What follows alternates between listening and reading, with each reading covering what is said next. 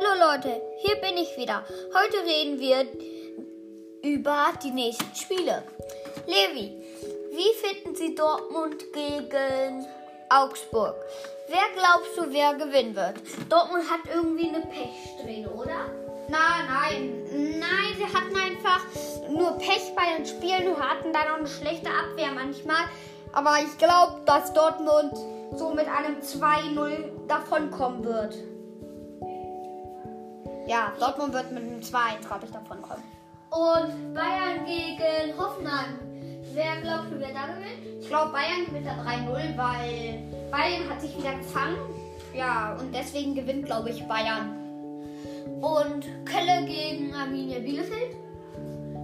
Oh, ich glaube, der erste FC Köln gewinnt äh, 2 zu 1. Nee, ich sag, das ist ein gutes 1-1-Spiel. Ja, 1-1. Und Schalke gegen den Werder Bremen?